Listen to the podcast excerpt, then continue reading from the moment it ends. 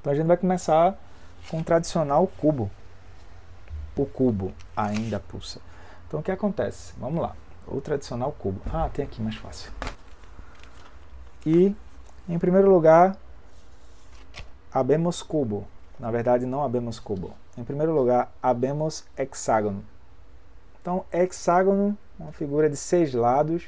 Tudo bem, né? Um, dois, três, quatro, cinco, seis. Ou vamos começar só como seis, como um hexágono. Depois, depois a gente vai começar a ver, a ver mais coisas. Então ele diz, voltando para o texto. É, dentro dessa imagem do hexágono, nós podemos ver um cubo. Vemos que o cubo está na folha de papel. Então, isso aqui é uma folha de papel. É tipo mágica, né? Ó, aqui temos isso. Aí virou folha de papel. Brilho, ocultação. Brilho, ocultação. Beleza? Agora tu tenta manter essa visão agora olhando para cá ainda. Tenta manter que aqui está a natureza livre da mente, que é o papel, mas agora tu pode pegar essa natureza livre e tchup, fazer surgir um hexágono. Isso é mais importante do que o conteúdo em si. Então, o que, é que ele vai seguir? Ele diz: Olhamos e vemos o cubo na folha. Podemos observar ainda que nós estamos em um certo lugar e o cubo sobre a folha está em outro. Então, a menos, a menos que a pessoa tenha contemplado com a emergência em algum lugar ou tenha escutado isso, ela vai dizer: Não, eu estou aqui e o que está surgindo aqui fora é, é, é um cubo mesmo. Com certeza é um cubo. Com certeza. Mas como que podemos perceber a inseparatividade aqui? Ou seja, primeiro, vamos como se fosse fazer um passo a passo, né?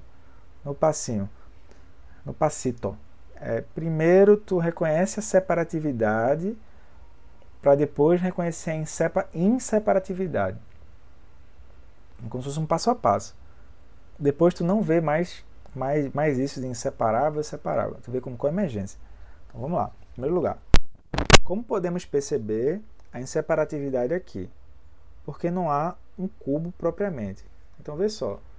Primeiro, ele começou dizendo que isso aqui é um hexágono. Se eu não tiver um hexágono dentro, eu não vejo um hexágono.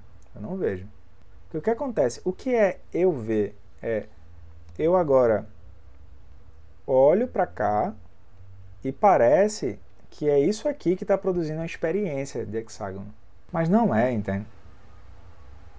Tanto é que se tu tiver com a mente muito relaxada e solta, vai produzir infinitos significados aqui dentro. Mas não é daqui que está surgindo, entende? É do brilho do olhar que está surgindo. E esse brilho no olhar ele surge numa certa direção. Não tem um cubo aqui dentro. A gente poderia dizer, olha, tem um cubo sim, ó, tô vendo aqui, ó, tá vendo? Olha, a frente dele, atrás. Outra pessoa poderia dizer, não, a frente do cubo é essa. E por aí vai. Mas a gente não vai conseguir chegar a um ponto final. E também não é esse. Não é, não é esse se dizer é um cubo, não é um cubo. Isso é, isso é o extremo, entende? Isso é, isso é o extremo da visão dentro do Sansara. Ou isso é, ou isso não é. Não é isso que a gente quer mostrar. Agora tu observa assim, que se teu olho tiver viciado a ver isso como um cubo, geralmente ele vai ver isso como um cubo e vai achar que isso é tudo. E ele ainda vai começar a descrever mais coisas. Por exemplo, ele, vai, ele pode começar a dizer assim, olha, aqui tem um cubo e aqui tem um quadrado preto, etc, tal, tal, tal, tal, tal. Muito raro alguém dizer, olha, na verdade o que tem aqui é papel e alguns traços. É a luminosidade da mente que está produzindo essas experiências. É muito raro alguém dizer isso. A menos que alguém tenha filado antes, né? Aí não vale. Aí trapassa. Vai para os infernos na hora. Então o que acontece? Tudo que temos aqui são riscos. O cubo não está no papel. Se eu tirar aqui ó, o papel, a gente pode imaginar um cubo na nossa cabeça. Com certeza. No entanto, ele parece se formar no papel. Aí eu digo, olha, aqui é que está o cubo. Porque eu tenho como mostrar, né? eu tenho como metrificar. Eu tenho como, né?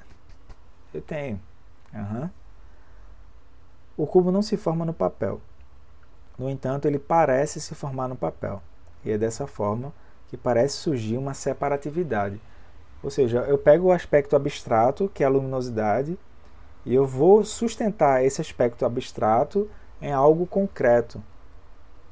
Aí, quando esse algo concreto começar a, a ganhar nome e forma, aquilo vai ser é, catapultado como se aquilo fosse inseparável de mim. Mas não é. Então ele diz: mas essa, essa, essa separatividade não é experimental. Por quê? Porque se não há o cubo no papel, o próprio cubo surge porque ele, há, porque ele é inseparável. Nós fazemos surgir o cubo no papel pela, pelo poder da inseparatividade. Por exemplo, é bom ver isso quando tem mais de uma pessoa vendo o cubo. Então aqui tem 12 não, não, é, não é garantido que as 12, os 12 participantes de hoje eles verão um cubo aqui dentro. Não é garantido isso.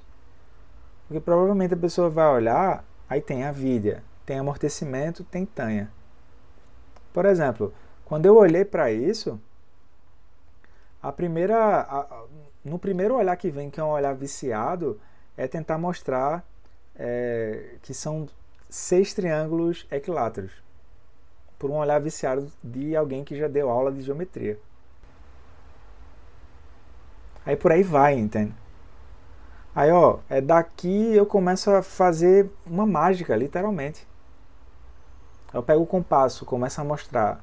Aí tem cálculo. Aí tu vai ver que um lado é L não sei o que lá. Aí começa, entende?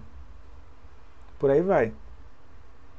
Que é a história de que se tinha, tinha esses papos assim, acho que o Ney me entende, que era assim, é, um, um, um, avô foi contar a história dos três porquinhos para um neto e o nome dos três porquinhos era P1, P2 e P3. Aí lascou, entende? o nome dos três porquinhos ele não tinha nome, era uma progressão matemática, né? P1, P2 e P3. Ou seja, o olhar tá como o olhar do matemático ali olhando, né? Então, que a gente olhe para isso e a gente comece a rir do quanto a natureza da mente está debochando da nossa cara. Gente, que deboche da bexiga. A gente está dizendo que isso aqui é um. Tá bom. É hexágono, né? Ah, tá. Tá bom. Sei. Aí a gente vai entender que, que como o Tchernizig se manifesta, né? Ele, e é muito hábil. a pessoa diz assim: olha, isso aqui é um hexágono. Aí Tchernizig vai se, vai se manifestar da seguinte forma: errado ele não tá. Isso é Tchernizig, entende? Aí alguém vai dizer, olha, isso aqui é uma pizza. É, errado ele não tá. Aí vai pegar aquilo que a pessoa está entendendo para ajudar a pessoa a ela entender que aquela visão que ela está entendendo, ela não é a visão final sobre o objeto. Se a pessoa entender isso, ela vai começar a fazer esse paralelo. Primeiro eu vejo como separado, depois eu começo a ver como inseparável.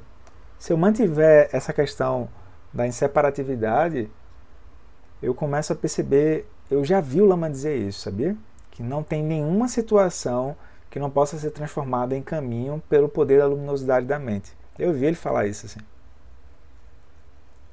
E eu não estava caducando não, eu anotei. Por quê? Porque ao invés de tu ficar refém do, dos 12 elos, tu consegue perceber a, o, o, o próprio mecanismo daquilo enquanto aquilo está atuando, entende? Eu gosto de brincar que é como se fosse ver o, o making off do Sansara. A gente tá vendo o making off do Sansara. Todo mundo entende essa linguagem, making off. Porque tu fala em, tu fala em inglês para ganhar audiência, né? Se fosse os bastidores de Sansara. Isso, isso não ganha audiência. Mas fala making off, pá, making off, pá. É isso. O que acontece? O cubo surge. Então vamos lá, galera. Vamos tentar olhar isso aqui como um cubo. O que não é uma coisa muito simples. Convenhamos, não é. O que acontece? A pessoa diz assim: eu quero olhar como um cubo. Aí, olha. Aí para eu sustentar isso aqui como um cubo,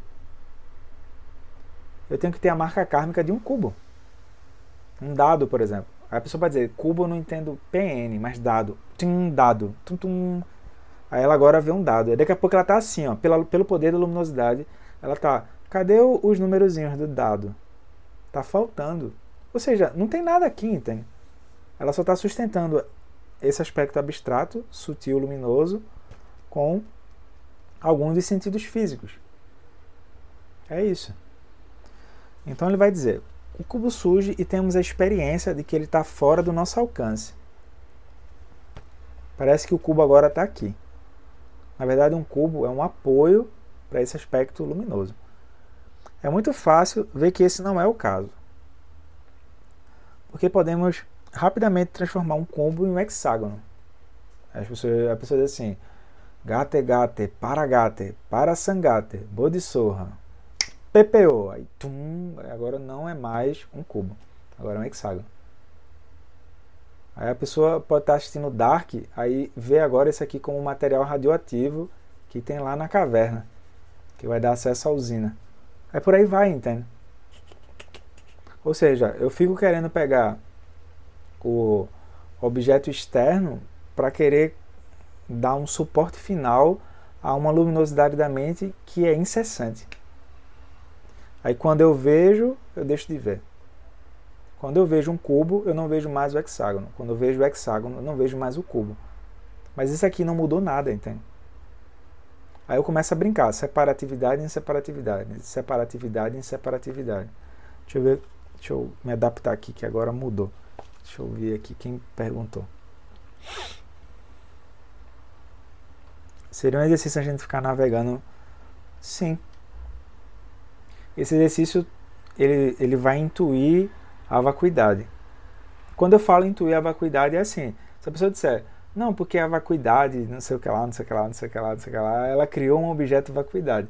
Ela precisa parar e intuir a liberdade. Esse é o ponto. Aí sim, esse é um exercício. É, esse é o ponto, né, Britão? Agora a gente está, como se fosse assim, transformando todo o lero-lero em exercício de prática.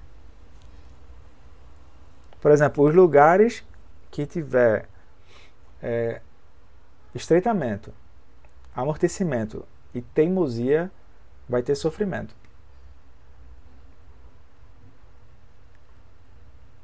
Que vai gerar fixação, né? A pessoa começa a entender de maneira mais profunda que o que ela estava chamando de sofrimento há algum tempo atrás é esse processo operando. Isso é profundo, galera. Isso é realmente profundo.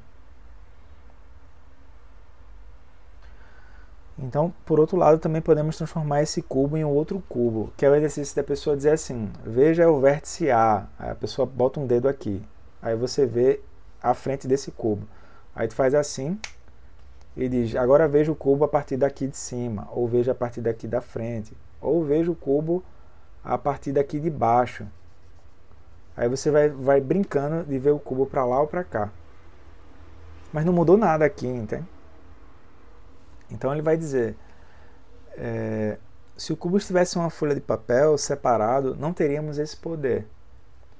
Então, ó, eu pego chamata, senão minha mente vai ficar ricocheteando de um lado para o outro. Acalma a mente. Agora eu espero surgir o próprio conteúdo para pegar esse conteúdo e, como se fosse assim, destrinchar ele. Não é destrinchar, né? A pessoa não faz um movimento extra. Ela espera que aquilo se revele como é. Aí o que, é que a pessoa vai fazer agora?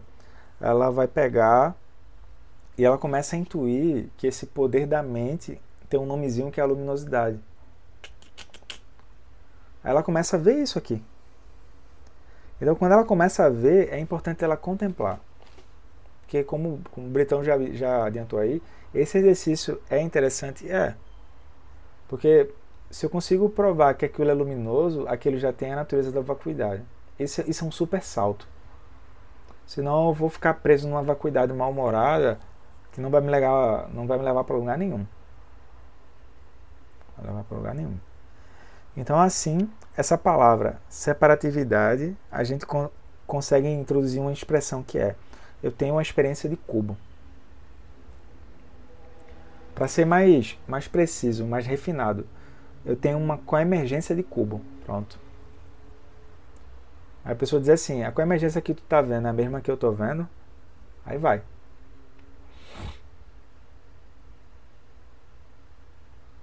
Então temos a experiência de cubo sobre a folha de papel. Temos a experiência como se aquilo fosse separado. Mas isso não é totalmente abrangente. Ou seja, isso é uma visão muito, muito limitada. A gente a está conseguindo provar isso aqui, né? É muito empírico, tá? Tem que pegar e provar. Pronto. Então, eu agora a pessoa diz assim: é, como não é uma abordagem abrangente, eu dizer que isso aqui é um cubo de maneira final, não é uma abordagem segura.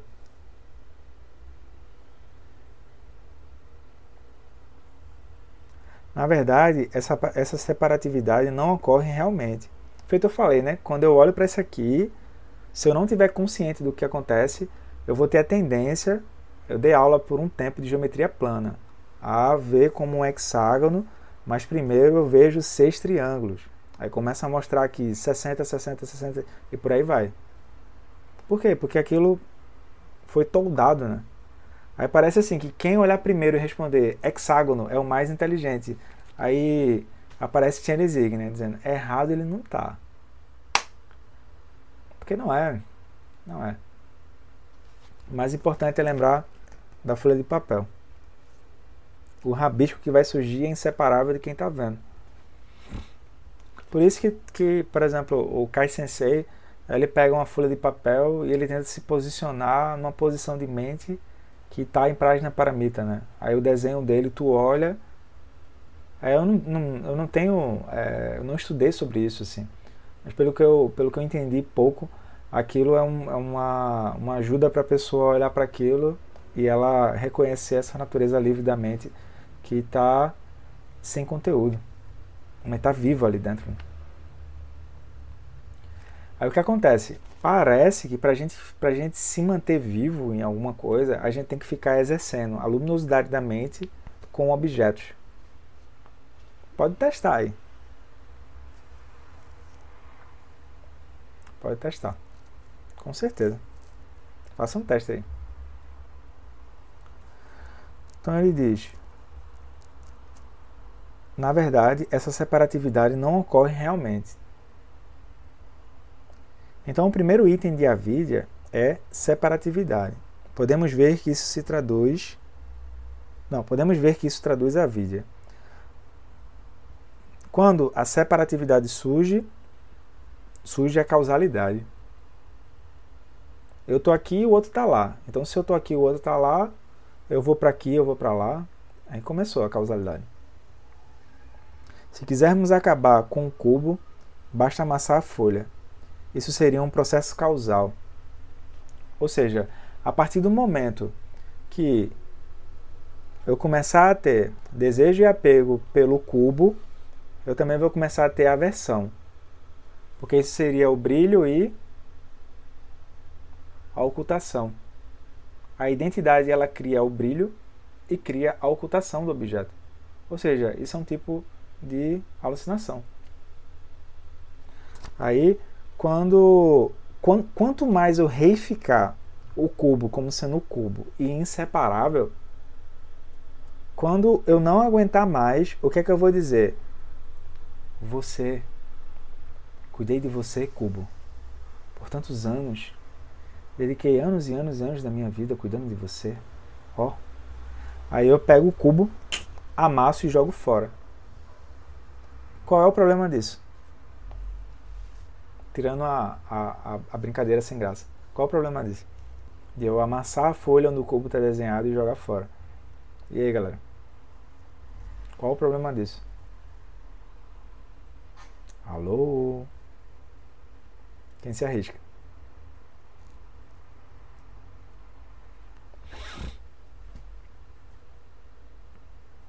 Terra para Marte. Responda Marte. Tem alguém aí?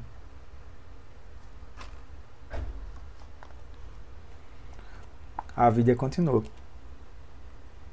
Além do mais, surge a causalidade, ou seja, eu realmente acho que se eu resolver a coisa fora, vai de fato se resolver. Eu esqueço de colocar junto da experiência o observador que está vendo aquilo. Por isso que a gente não tem como resolver o samsara. A gente tem como liberar o samsara.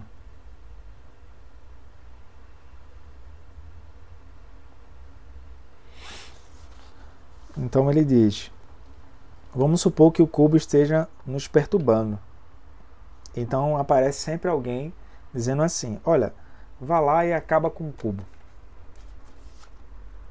O processo causal surge porque nós estamos agora incapacitados. Quando, se eu ficar preso a esse aspecto da vida, que é a separatividade, eu me sinto incapaz diante da realidade. A gente está indo no cerne do cerne do cerne do cerne da experiência.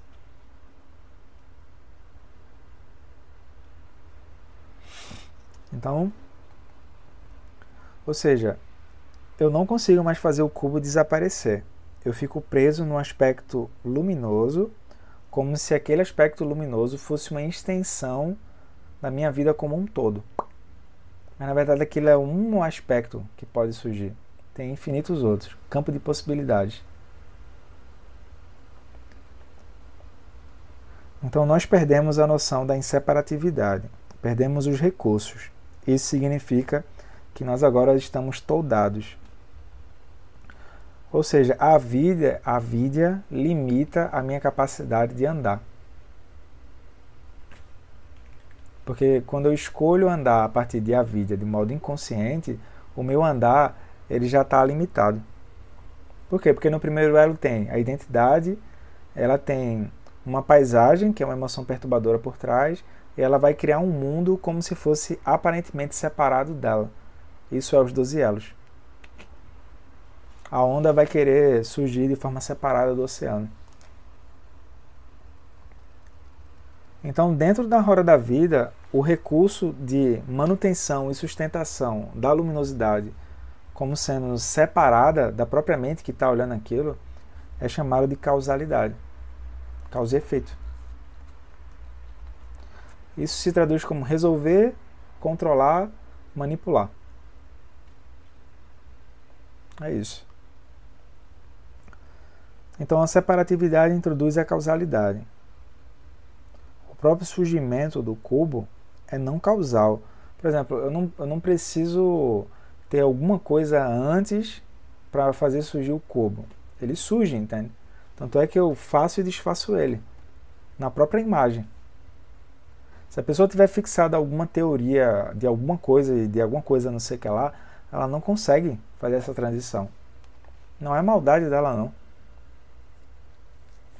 É maldade dela não. Então o que acontece? O próprio surgimento é não causal e o cubo não está em causas externas. saber que é o cubo, a gente está falando do surgimento do cubo. Por exemplo, eu tenho uma folha de papel. Para o cubo surgir, eu não precisei fazer algum movimento que veio antes para explicar o surgimento do cubo. Por exemplo, eu não precisei saber a história do surgimento do cubo. Eu só olho e digo, ah, ali tem um cubo. Aí vem outra pessoa e diz, não, mas ali tem seis triângulos. Aí eu vou tentar usar a causalidade, que é a história, para sustentar aquela luminosidade que eu estou olhando. Quando eu já estou contando uma história, eu não vejo mais que tem a vida, não vejo que tem amortecimento e não tem é, não tem a questão da fixação, né? Quando ele diz assim, o próprio surgimento do cubo é não causal, ele está dizendo o quê? Que eu não estou atribuindo o nascimento do cubo a coisas externas. A pessoa poderia dizer: conhecer o que o cubo é previamente para poder ver. É que ele está tentando mostrar assim, ó, por exemplo, se tu não conseguir soltar a ideia de, de, cubo, tu não consegue ver uma outra coisa. Não consegue ver, por exemplo, os seis triângulos. Aí se tu quiser voltar para o cubo, se tu ficar contando uma história em cima da história, em cima da história, em cima da história, em cima da história, tu tu, tu na verdade, tu está acionando a causalidade para sustentar a tua experiência de luminosidade de cubo. Mas o surgimento em si, ele não veio de fora, entende? Ele não veio porque tu está explicando os traços que são completamente perfeitos, etc. Aquilo simplesmente veio e surgiu. Então, por exemplo, esse conhecer o cubo é, indifere, né? Em que sentido? No sentido de que o que a gente está olhando aqui é em relação à liberdade, à liberdade da mente.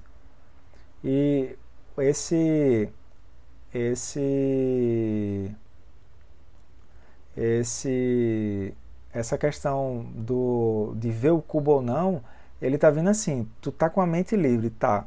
E aí, viu o cubo, viu? Agora solta e vê o, tri, vê o hexágono, viu? Pronto. Eu só, vou, eu só vou conseguir fazer essa transição se minha mente ela não estiver tentando comparar algo com outra coisa. Se eu não ver isso, acabou. Aí eu fico preso, eu fico teimando naquilo, que é justamente, né, teimosia. Então ele vai dizer assim: ele surge de uma inseparatividade que está operando.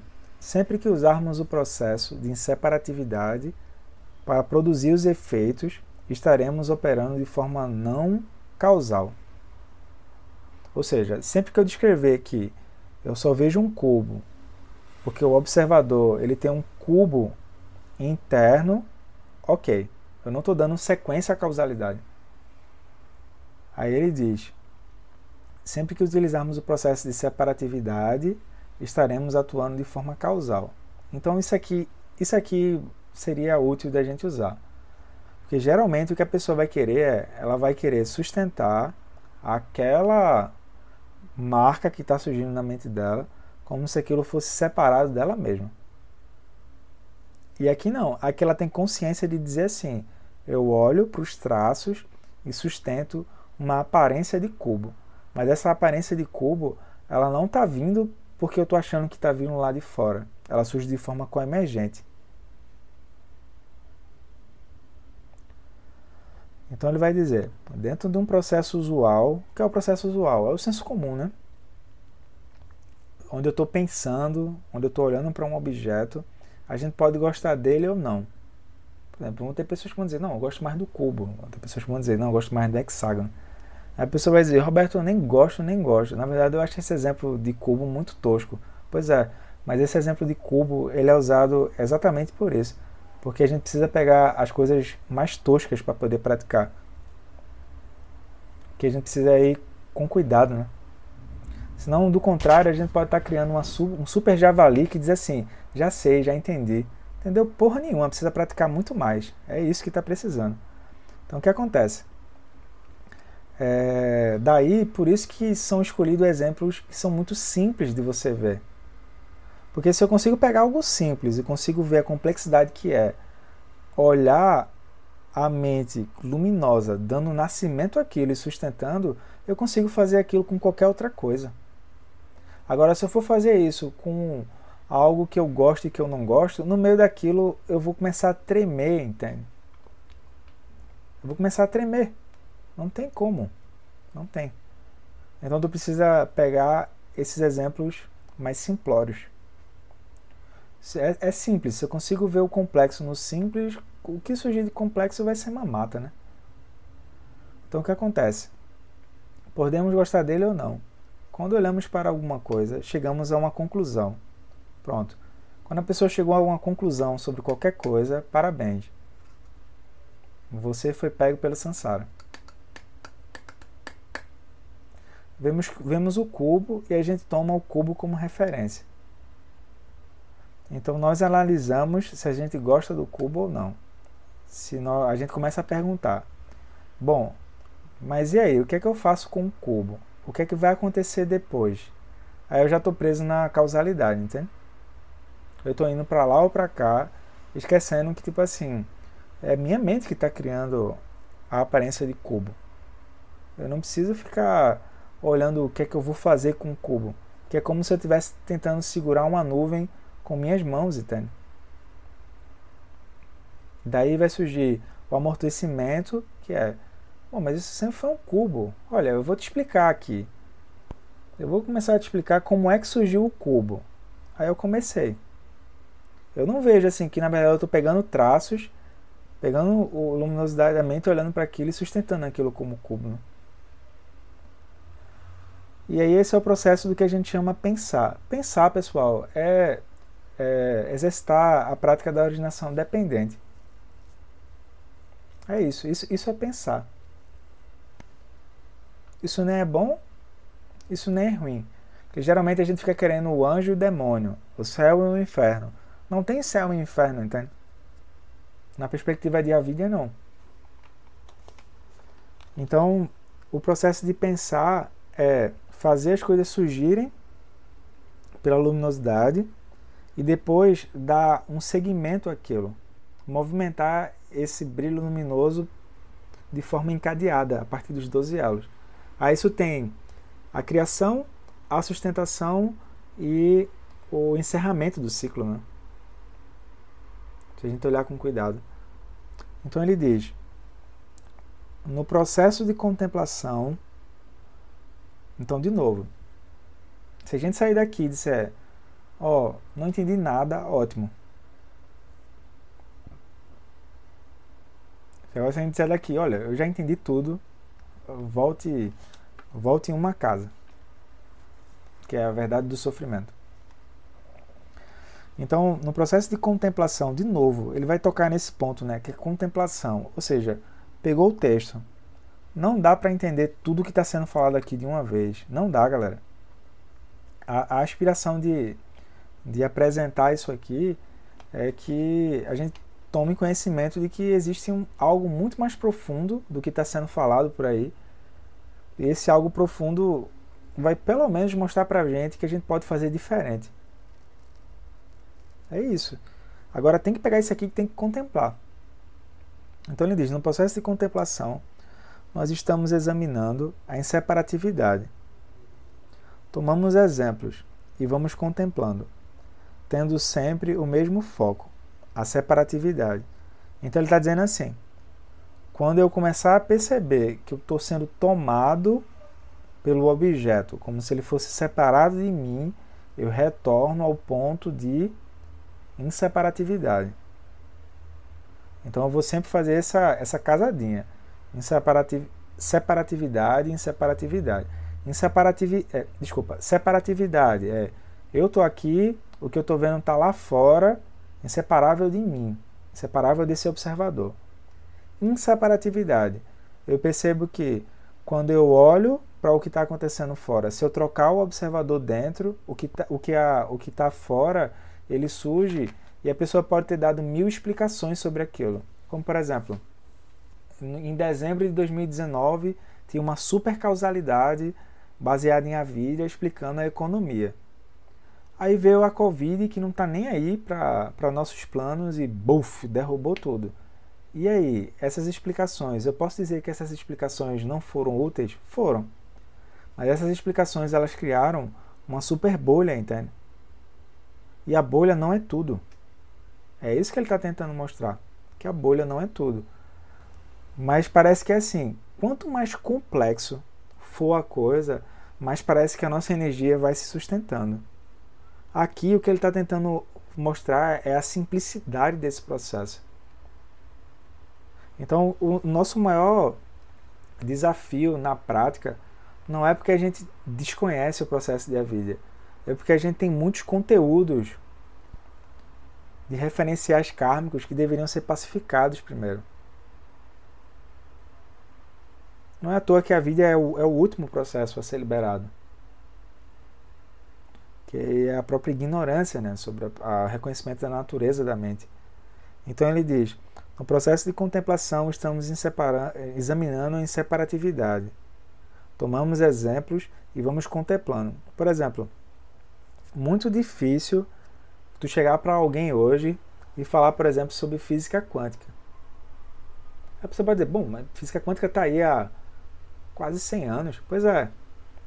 Mas é muito difícil tu dizer, tu chegar para a pessoa e começar a falar de física quântica, porque ela vai começar a olhar e a mente dela está muito responsiva, entende? Então não consegue nem ouvir o que está sendo falado. E aí o processo kármico dá como se fosse uma engrenagem que se move. Ele vai dizer, não, isso aqui isso é, isso é bonito, mas isso não funciona. Não é sobre funciona ou não, não funciona, entende? É tipo, isso pode ser experimentado ou não. Funcionar ou não funcionar, isso é samsara, pô. Isso é samsara. Durante um tempo, é, o que funcionava era a gente andar por aí sem máscara. Agora, para a gente poder funcionar, a gente precisa andar com máscara. Então, o que acontece? E aquilo funciona dentro de uma intersubjetividade, né? Se mudar a, a causalidade que está acontecendo fora, aí parece que mudou tudo. Não é. Mudou é o observador em relação àquilo. Então, o que acontece? Se tomamos um foco mais geral, como a vida, e começamos a olhar os itens, quando ele fala assim, começamos a olhar os itens, é fazer essa pergunta que, que Brito falou, assim, tipo, parar e contemplar. Bom, mas temos um foco geral no qual não nos afastamos. Então temos a observação e a conclusão com relação aos exemplos. Isso é um processo comum, entende? Eu observo algo e tiro uma conclusão sobre aquilo. Aí eu não coloco nessa conclusão o lugar de onde o observador está vendo. Eu não coloco. Não coloco. Ele diz assim, não, mas isso é óbvio. Ó, oh, deixa eu te explicar. A pessoa está vacinada com de paramita, ela diz, ah, que interessante. Errado ele não está. Mas isso não é tudo.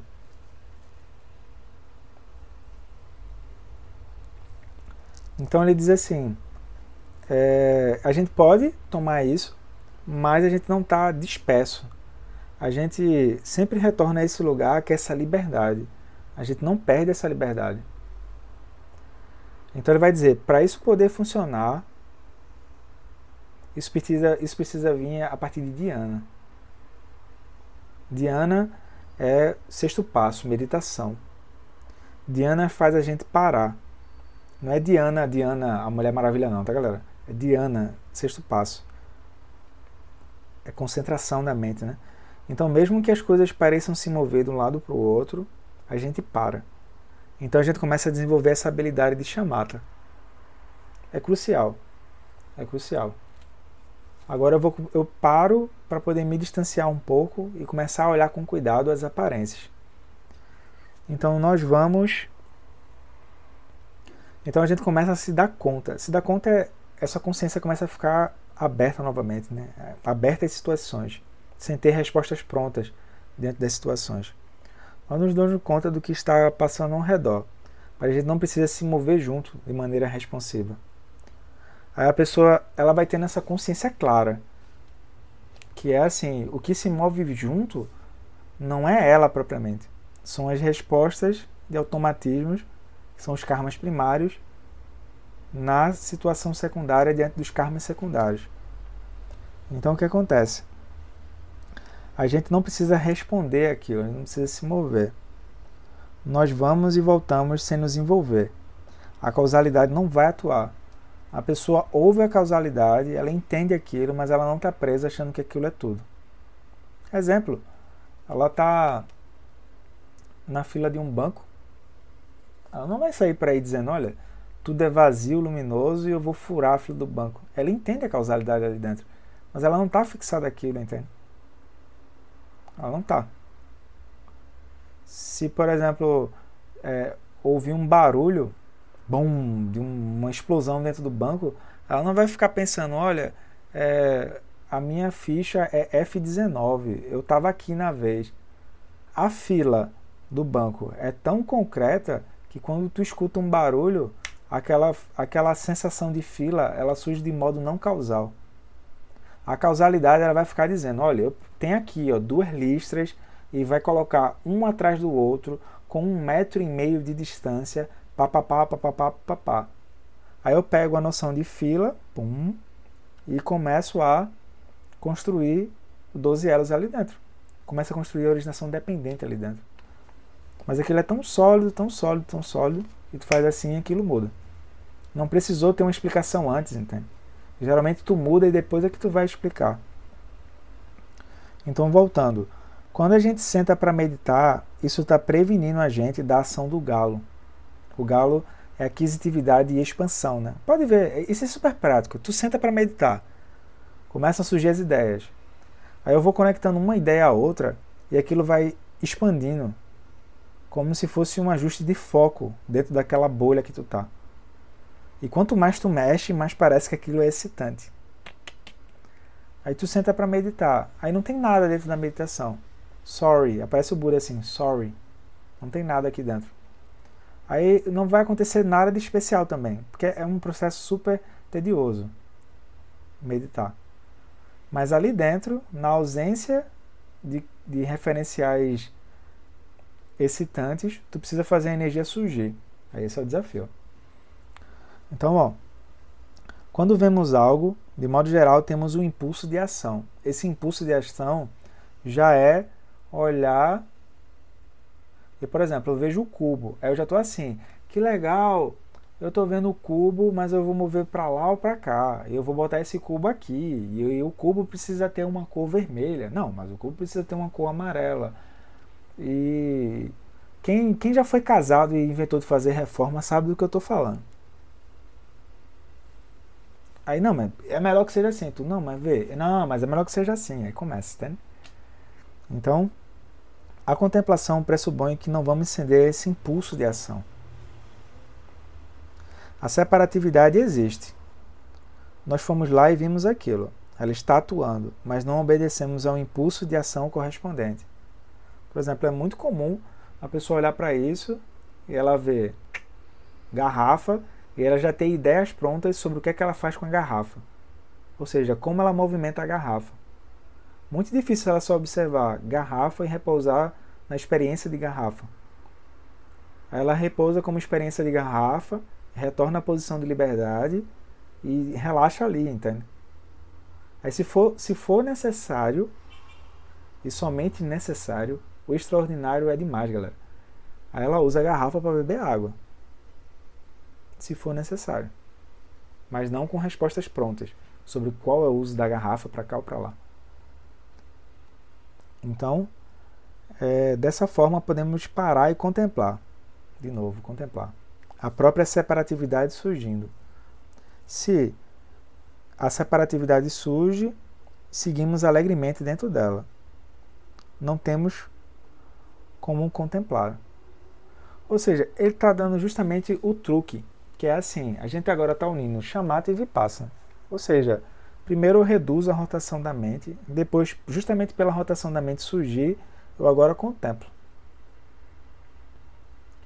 Agora vamos às perguntas. Saber que o cubo é um cubo não seria uma causal. Conhecer que o cubo previamente para poder ver. Mas eu posso ver o cubo, eu vejo o cubo e relaxo ali. Agora, geralmente, quando a pessoa vê um cubo, ela diz, tá, isso é um cubo, a energia aparece. Aí ela já tem gostar ou não gostar e tem diferença. Mas ela não vê isso, tá? Geralmente ela não vê isso. Então, o que ele está falando de usar a causalidade seria justamente essa sensação de expansão que a pessoa tem, que é o galo, a partir da fixação ao cubo. Aí a pessoa começa a contar histórias em cima daquilo. Aí ela vai. Tchum, tchum, tchum, tchum, tchum, tchum, tchum. Quanto mais complexo aquilo virar, mais ela respira ali dentro.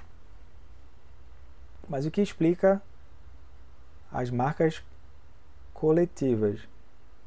Eu já vi várias explicações sobre isso. Uma, uma que eu tenho mais, mais conexão é tipo assim: é tu tá numa mesa de bar, ou tu tá num bar, e marcas coletivas nada mais são do que os seres que estão dentro da mesma paisagem.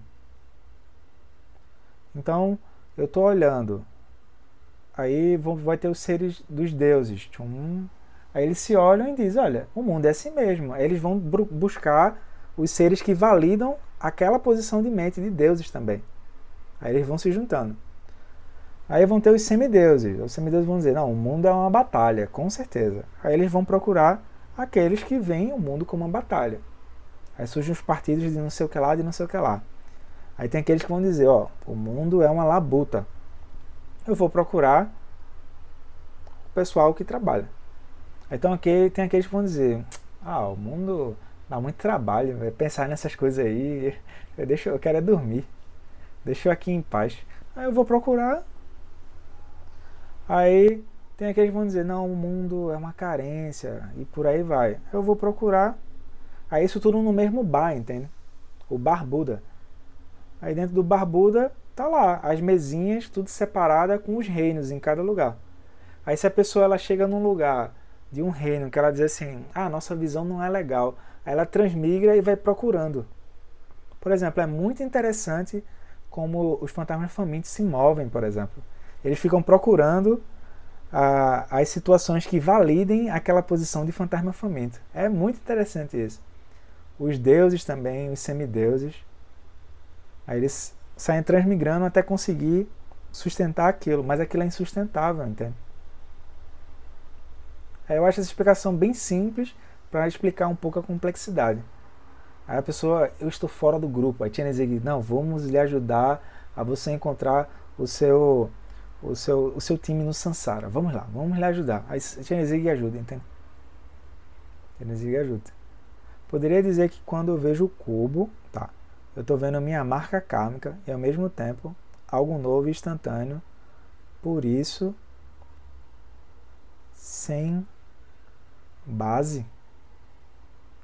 Tu vai precisar abrir o microfone, Kibu. Eu não consegui te entender pela frase, não.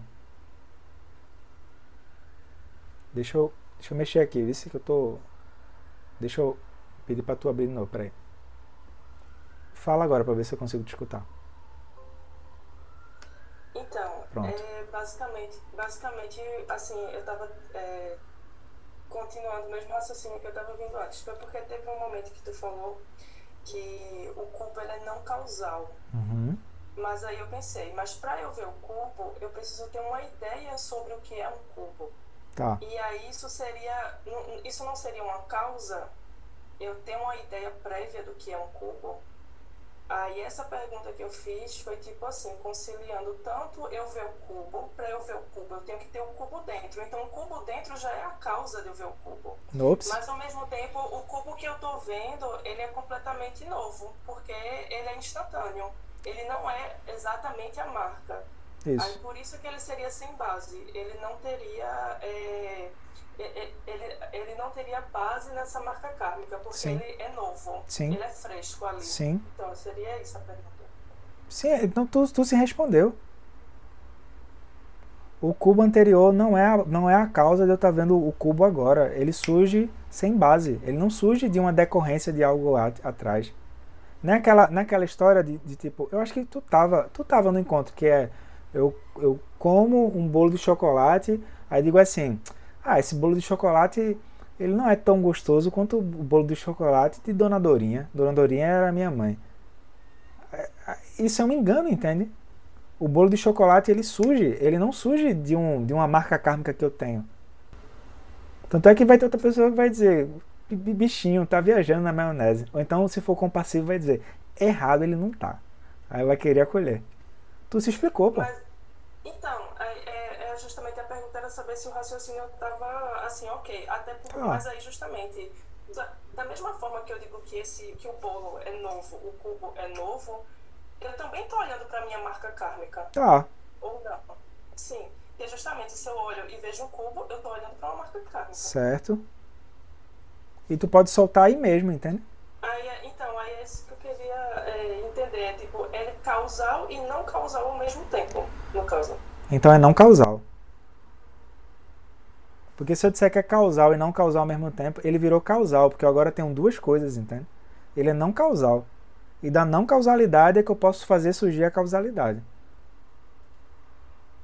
Por isso que na coemergência eu não consigo apontar se é 100% dentro ou 100% fora.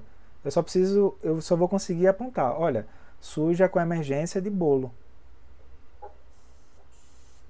Aí o que vai acontecer depois de surgir essa coemergência de bolo vai ser a paisagem ou a mandala que eu estou sustentando. Se o bolo tivesse nele mesmo, aí eu poderia dizer, não, o bolo está nele mesmo, então tá. Mas os deuses veem o bolo de um jeito, os semideuses, tipo eu, assim, não, o bolo da minha mãe era melhor. Vê de um jeito, o reino humano diz assim, bicho, cala a boca, deixa a gente comer. E por aí vai. Então o bolo não tá lá no bolo. Tá? O que surge é a experiência de bolo não causal. Se eu trocar o olhar do observador, aí aquilo surgiu. O, o, a causalidade só vai surgir dentro do olhar do observador que já criou desejo e apego em relação ao bolo.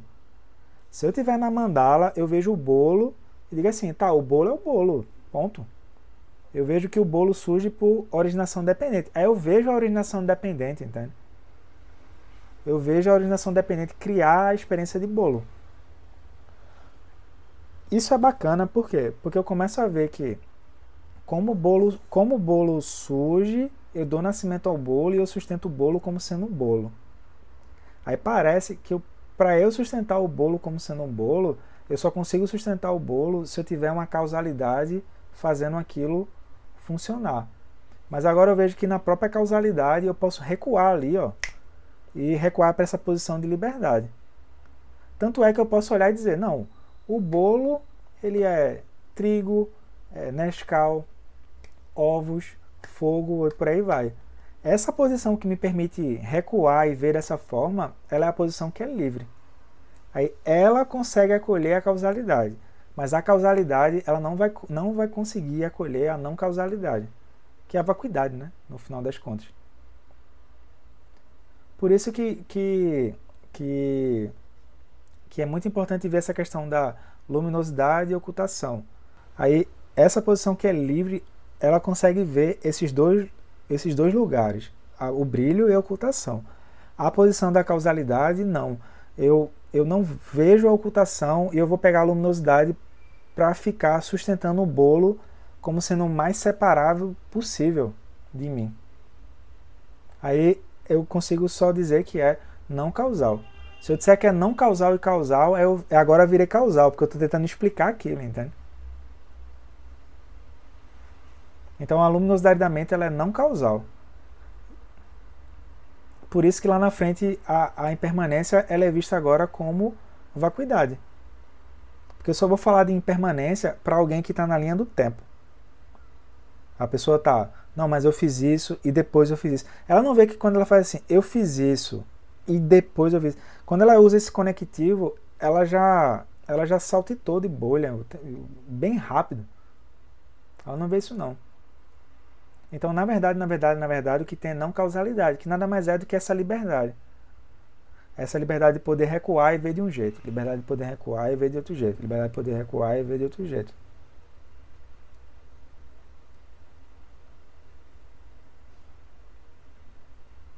Quando toca evidências. Como assim, Brito? Entendi não. Mas tudo bem.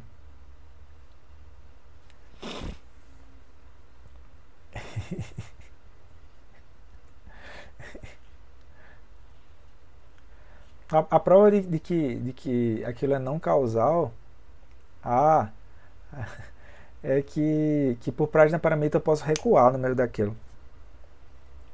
Ou ao invés de dar segmento à, causalidade, eu vejo que aquela mesma, a, aquela mesma experiência ela pode ser vista como algum dos elos.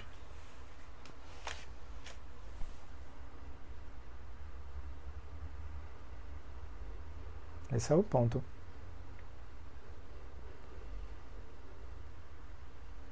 Aí geralmente não, não vai acontecer assim, vamos falar do cubo e tá solto, tá relaxado. Tem uma risadinha marota assim. Vai ter, vamos falar do cubo. E o cubo aí, tchum, começa a expandir, entende?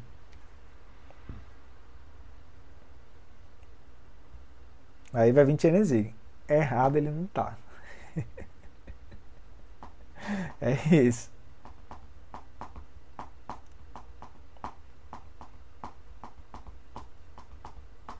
Por isso que o Dharma ele surge desse lugar livre que é Prajna Paramita. Porque o atributo que todos os Dharmas têm é a Prajna Paramita. Aí os seres pegam o aspecto luminoso da Prajna Paramita e ficam viciados. É literalmente, é como se fosse um tipo de vício em dar nascimento às coisas.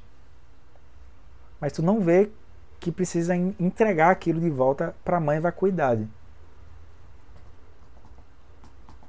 Aí precisa vir um rapaz de cabelos longos cor dourada, que tem uma espada na mão, que todo mundo se queixa dele para poder explicar como é que faz isso. O famoso manjuste. Incompreendido.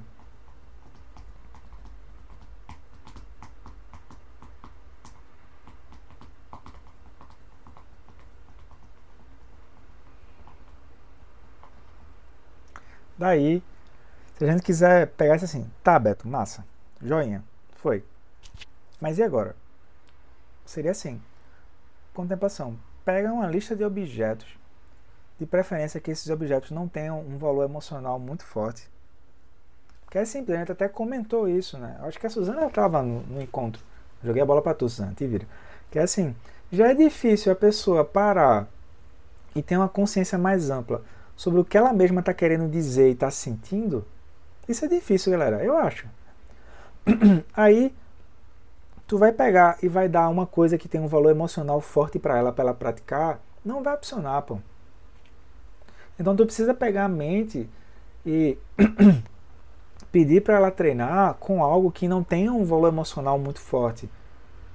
Porque se eu tiver um valor emocional muito forte em relação ao objeto, minha mente vai começar a oscilar em relação àquilo.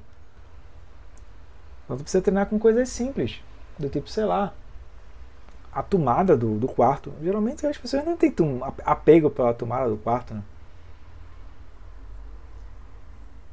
Eu ia dizer uma meia, mas eu não sei como é que é o passado de cada um, entende? Aí, porque geralmente são coisas que, que tu não tem um valor sentimental em, em relação aqui. Se tocar evidências capazes de a gente chorar aqui a noite inteira. Então tu não vai começar por aí, entende? Tu pega, sei lá, uma gaveta.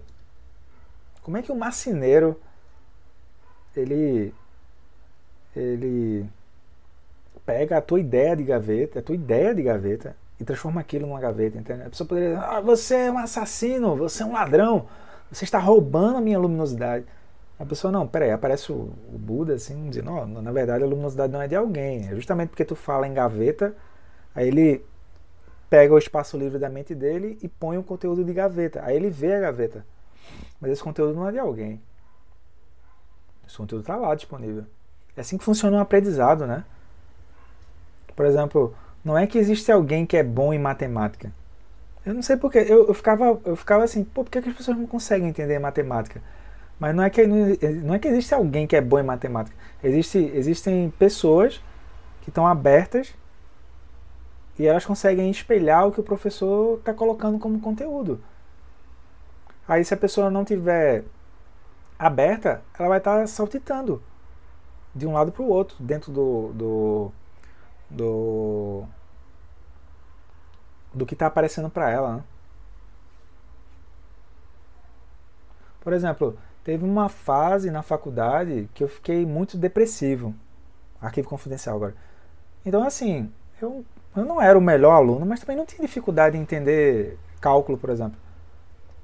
Aí a galera ficou assim, oxê, por que, que tu vai pra final? Não tô entendendo. Eu, eu também não, não tô entendendo não. cálculo 3, ó. Aí eu, eu tava para baixo, entende? Então o professor podia falar o que fosse lá, não ia entrar que o meu emocional não estava naquele lugar, a minha paisagem não estava conseguindo espelhar, desculpa, a minha mente não estava conseguindo espelhar a mente do professor. Aí na época eu não entendia isso como sendo uma depressão, não entendia isso, né? Mas eu também comecei a desconfiar, assim, tipo, eu acho que a galera tá falando na real. Eu, eu mesmo não estou entendendo porque eu não estou entendendo o entendimento do professor. Que é isso, né? O aprendizado é isso, é tu, tu olha e copia a mente do professor. Aí me veio esse exemplo agora, né? Então, eu não consigo fazer meu olho brilhar com o olho do professor, porque minha mente está oculta por um outro tipo de brilho. É isso. Esse é o ponto. Por isso que às vezes tu pega, por exemplo, uma criança de 4 anos e ela tá super animada na brincadeira dela. Aí tu diz assim, eu não queria usar ação irada, não queria usar ação irada, eu vou ter que usar. Aí tu quebra aquela brincadeira da pessoa, da criança. Ela vai chorando assim. Depois ela volta chorando e aperta tua, tua perna assim, porque ela sabe que aquilo era necessário. No fundo, no fundo, ela sabe que aquilo era necessário. Porque se ela não se alimentar, ela não tem como voltar para brincar, né? Ela vai adoecer e por aí vai. Então é isso, entende? Não é que tem alguém do mal fazendo alguma coisa. É que a mente está lá e ela segue de maneira aleatória. Aí vem a vir, devia ter manjuste, assim, de terno e gravata. Prazer, boa noite. Eu, meu nome é Manjuste. Eu vim tirar da aleatoriedade da mente, tudo bom? A pessoa, mais ou menos. Como assim? O que é isso aí nas suas costas? Não, não é nada não. Aí tem uma espada desse tamanho assim, tá. Aí isso é para bater em mim? Não, não, isso é para bater na ignorância. Aí, como assim na ignorância? E, mas como assim? Tipo, pá! Aí não. aí quando isso não tá, não tá disponível, Aí, aí Manjushri diz, ó, oh, vai lá e tenta resolver. Aí manda Chenezig. Chenezig é assim, é uma postura, entende? É uma inteligência. Então, ao invés de ficar dizendo para a pessoa, você está errado, você vai lhe produzir sofrimento, vá para lá, vá para cá. Se não tem essa abertura, não adianta.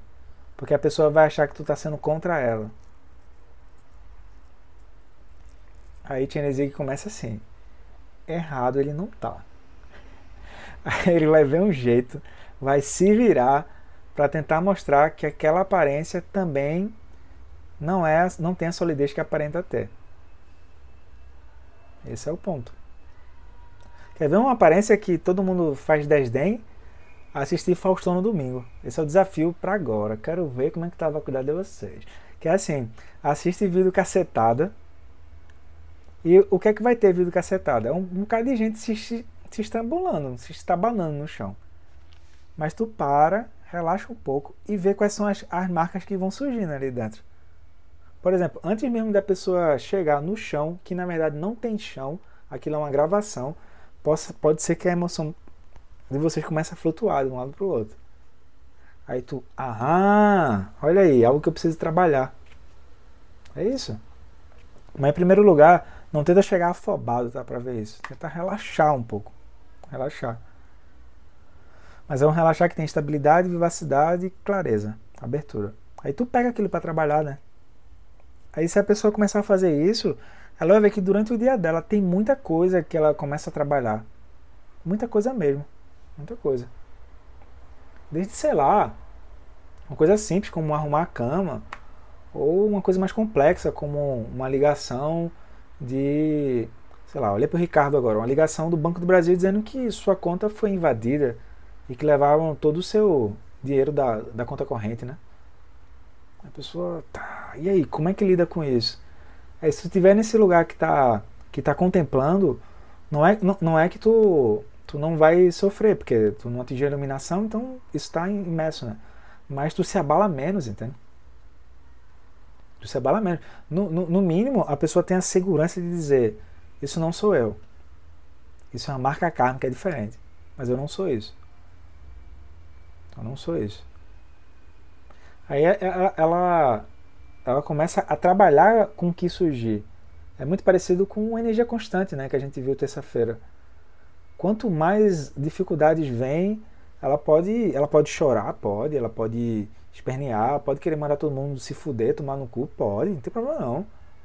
É até mais autêntico de tipo, não, por favor, olha, eu sou alguém, não sei o que lá. Pessoal, desconfie dessa galera assim, que não é isso. É justamente porque surgiu que tu diz, opa, agora eu estou olhando, né? Estou consciente do que está acontecendo. Esse é o ponto, né? Jesus, ele não, não atinge a iluminação porque está tudo bem, entende? Ele senta lá, quem aparece? O capiroto. O Buda também, né? A gente viu né, quatro maras que o Buda vê. Então uma pessoa ela, ela não vai ser é, compassiva com os outros porque é uma pessoa boazinha, entende? Ela vai ser compassiva para os outros porque ela experimentou aquilo de fato, ela viu que aquilo é vazio.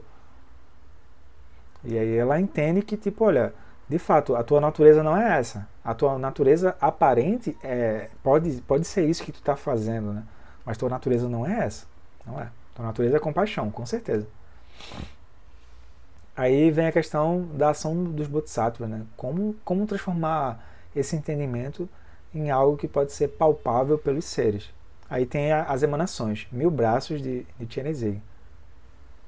Eu, eu gosto de tocar nesse ponto, tá, galera? Porque é, fica parecendo que, que a pessoa vai ter que fazer uma mudança drástica. O problema de fazer uma mudança drástica na vida dela é que ela está começando um caminho com um senso de pobreza, tá? Ela está ela tá subestimando a natureza de Buda dela. Com certeza. Ela está querendo ser alguma coisa que ela não é. Mas o samsara inteiro é isso, né? É tu sofre porque tu tá usando uma máscara. Tu tá querendo ser alguma coisa que tu não é. E é, essa é a catástrofe do samsara. Nem catástrofe, não sei nem o que eu teria Essa é a tragédia do, do samsara. Tu tá sofrendo porque tu tá tentando sustentar uma coisa que tu não é. Então tu entende isso que tu não é para tu intuir isso que de fato tu é. Que é a natureza, a natureza búdica, né? Eu já tenho a natureza búdica, eu já começo oferecendo. Eu vou arrumar alguma coisa para oferecer. A natureza de Buda é o oferecimento. Se eu não tiver com isso em dia e vejo o que é que está faltando olhar. E esse faltando olhar é assim, é, não é um faltando olhar como alguém que vai fazer um checklist, tá? É um faltando olhar tipo assim, bom, ok, material de prática. Sempre vai ter, pô. Sempre vai ter material de prática. Aí volto volto para para uma conversa que eu tive uma vez com o Lama assim, olha, às vezes eu fico às vezes eu fico preocupado em querer passar tudo é, muito detalhado para as pessoas assim, porque eu não sei se eu vou encontrar com elas de novo, né? Mas ao mesmo tempo eu fico achando que eu estou complicando, porque eu fico querendo pegar o detalhe do detalhe do detalhe do detalhe do detalhe do detalhe. Aí ele disse assim, é melhor tu se preocupar se tu tá na mandala ou não. Eu, ah, tá.